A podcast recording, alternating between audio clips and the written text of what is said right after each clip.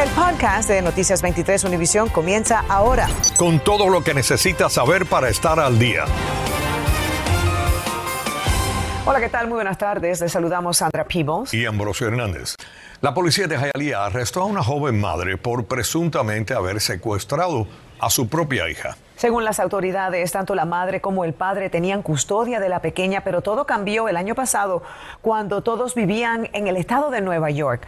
Jenny Padura está en la cárcel TGK para contarnos todo. Jenny. Así es, que tal? Muy buenas tardes. Aparentemente algo pasó el año pasado, como tú mencionabas, Sandra, entre padre y madre, que permitió que el padre obtuviera la custodia completa de la niña. No obstante, él permitió a esta joven madre, pues que la niña viniese con ella aquí al sur de la Florida de vacaciones. Ahí comenzó la pesadilla. La pequeña Chloe Isabel Rojas, de 5 años, está sana y a salvo. Así lo confirmó la policía de Jayalía tras el arresto de su madre, quien presuntamente la había secuestrado. La madre de la niña, Kimberly Ramírez, fue arrestada la mañana de este miércoles en este negocio de Wynwood, donde se encontraba con su novio. El novio fue la persona que dijo a la policía dónde podían encontrar a la hija. La hija estaba con un babysitter en South Miami. Ahora enfrenta cargos de interferencia de custodia ya que el padre estaba a cargo de la menor y posesión de una licencia de conducir falsa. Según el reporte policial, el padre, quien vive en Nueva York, permitió que la acusada se llevara a la pequeña Miami unas semanas de vacaciones, pero esta nunca la regresó. Cuando ella vino a Miami, ella nunca tenía las intenciones a regresar a Nueva York y seguía dándole al papá diferentes historias. El padre decidió viajar al sur de la Florida hace dos semanas a buscar a su hija, pero esta no se habría presentado al colegio. Fue entonces cuando la policía de Hialeah comenzó la búsqueda, que dio frutos esta mañana. Y la mujer permanece aquí en la cárcel del condado de Miami-Dade. Se espera que en las próximas horas comparezca ante una jueza de fianza. En la cárcel TGK, Jenny Padura, Noticias 23, Univisión. Gracias, Jenny, por esa información. Esta tarde sigue en la cárcel pendiente de comparecer ante otro juez, Reinier Rivalta, por acusaciones de obtener ganancias a la prostitución, entre otros cargos. Según el reporte, Rivalta era el proxeneta de una mujer, a quien el lunes condujo hasta el hotel Aloften Doral para que tuviera relaciones sexuales por 250 dólares con un hombre que era un agente encubierto. Las autoridades investigan la muerte de un joven de 17 años en el noroeste de Miami-Dade. Según la policía, el cuerpo del jovencito tenía varios impactos de bala. El responsable de dispararle aún está prófugo, pero lo que complica esta investigación es que las autoridades no tienen una descripción del sospechoso. Si usted tiene cualquier información, llame a las autoridades. Y las autoridades confirmaron esta tarde que falleció el chofer del jeep alcanzado ayer por el tren Brightline en el área de North Dixie Highway y la calle Garfield en Hollywood. Según testigos, la víctima intentó pasar por un costado de las barreras que estaban abajo y el tren lo impactó.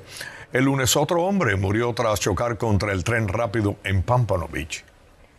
Los altos costos de las viviendas en el sur de la Florida están causando estragos. Acorde con el Homeless Trust, los bajos salarios para costear las viviendas es la causa número uno por la que las personas están quedándose sin hogar.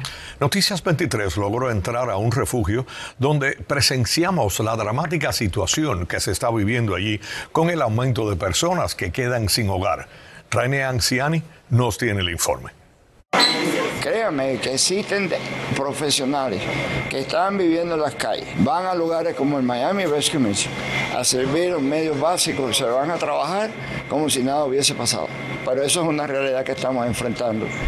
Es lo que ve todos los días Alexis Chaviano, supervisor de Miami Rescue Mission, uno de los refugios que trabaja con el Homeless Trust en Miami-Dade. Las estadísticas nos siguen enseñando de que muchas familias están a un cheque de perder su hogar y encontrarse desamparados. No alcanzamos a pagar todo eso. Residentes de este edificio en Opaloca llamaron a Noticias 23. No llegó esta carta que nos van a subir 400 dólares la renta. Aileen dice sentirse muy angustiada. El aumento de su alquiler por un apartamento de una habitación arranca el primero de julio y teme quedarse en la calle. Pues no podemos, nadie puede pagar aquí en este edificio, yo creo que ninguno. puede pagar este, esta cantidad de dinero. Miami, Fort Lauderdale y West Palm Beach tuvieron el mayor incremento de alquiler en enero en el país. El costo promedio en ese mes del 2021 fue de 1.516 dólares y en este 2022 prácticamente se duplicó a 2.895 dólares en promedio por mes.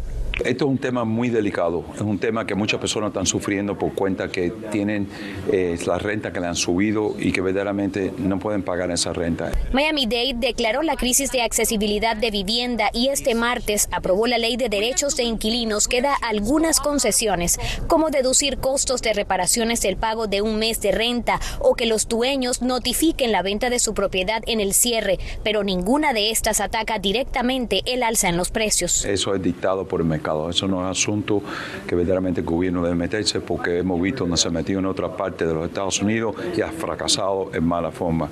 Este martes en la comisión de Miami-Dade muchos estaban pidiendo una regulación en los precios, pero no es tarea fácil. La realidad es que la ley estatal no le permite a los gobiernos locales intervenir en el precio de las propiedades. Tendrían que realizar en el condado un estudio, probar que la crisis es realmente masiva y comenzar un proceso legal largo y difícil. Desde noroeste de Miami-Dade, Raine Anciani, Noticias 23, Univisión. Bueno, precisamente el comisionado de Miami-Dade, José Pepe Díaz, entregó hoy un cheque de 2 millones de dólares del condado para la construcción del Lil Abner Apartments 2 el nuevo edificio de viviendas asequibles para personas mayores que se construye en Sweetwater, en la avenida 112 y la calle 4 en el noroeste. El edificio será de ocho pisos con 244 unidades y debe estar listo el año que viene. Estás escuchando el podcast de Noticias 23 Univisión. Tenemos esta noticia en desarrollo y tiene que ver con la situación que están enfrentando cubanos en los últimos días al intentar cruzar el río Bravo para entrar aquí a los Estados Unidos. Y es que están siendo regresados a México al ser detenidos por oficiales de la patrulla de frontera. Javier Díaz conversó con un joven que intenta buscar refugio y nos cuenta por qué está pasando esto. Javier. Gracias, saludos. Esta tarde pude conversar a través de una videollamada con un joven cubano de solo 30 años de edad y me dijo que en esta semana ha intentado cruzar en dos ocasiones el río Bravo y lamentablemente para él en estas dos veces fue detenido del otro lado de aquí de los Estados Unidos por los oficiales de inmigración y fue devuelto a México. Le llenaron un breve cuestionario y sin más lo devolvieron en compañía también de migrantes nicaragüenses. Durante estos meses los cubanos no eran devueltos, recordemos, pero durante el mes de abril ocuparon el segundo lugar del mayor grupo de personas que entran por la frontera sur del país. Según ellos, se trata de una orden que recibieron del gobierno los oficiales de frontera para que tanto cubanos como nicaragüenses sean regresados. Al respecto, el diario El Washington Post publicó en un artículo que en esta semana el secretario de Seguridad Nacional y el secretario de Estado tuvieron conversaciones con el gobierno de México y le habían pedido esta solicitud, pero no estaban autorizados para hablar en cámara sobre el asunto. La reunión siguió de una llamada entre el presidente de México y el presidente de Estados Unidos el pasado día 29. Pero escuchemos directamente de la voz de este cubano que intentó cruzar dos veces el río sus declaraciones para corroborar esta información. Pero no les interesó nada. Nos dijeron que, que nada. Sin ningún tipo de explicación, que eso fue una orden que mandaron que después de a todos los cubanos. Me volvieron a regresar y estoy aquí de nuevo en México. Entonces estamos en un lugar muy peligroso y, corriendo la vida de uno en riesgo.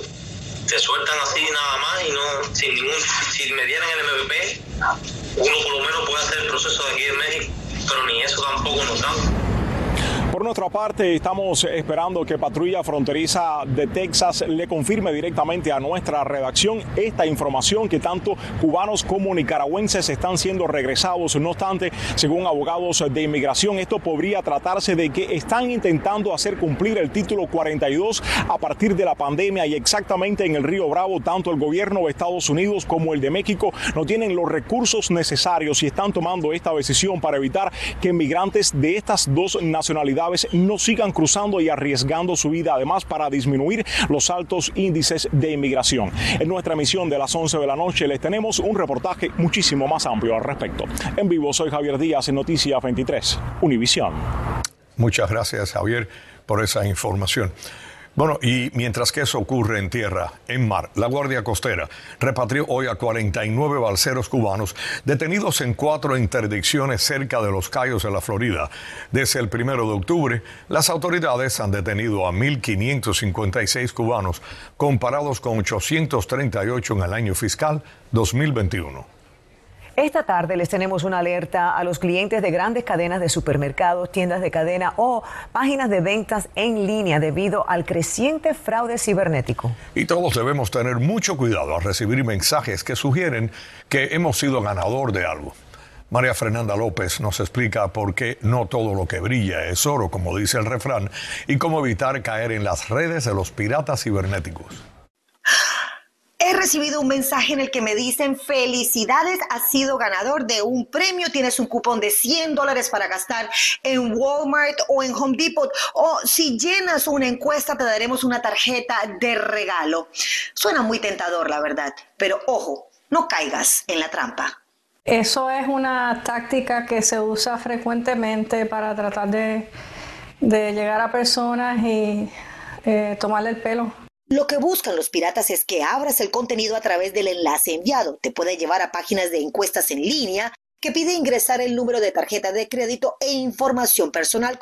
También te puede decir que actualices tu cuenta o que des clic aquí para que ya no estés más inscrito. Pero no es una buena idea, ya que lo que los piratas cibernéticos quieren es que tú hundas ese enlace para automáticamente saber si tu cuenta está activa y así poder robarte. Entonces, ¿cómo evitar ser víctima? No coger la llamada o no responder al email o no responder al link en el, en el texto. Todo lo que tiene que ver con promociones, descuentos o cosas gratis deben generarte sospecha.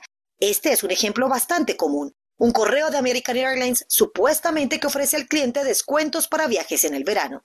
American Airlines nunca va a enviarte un email de un domain outlook.com. Y si pones el mouse encima del link, es una notificación fraudulenta, porque aquí puedes ver el domain que te va a llevar si le das a ese link.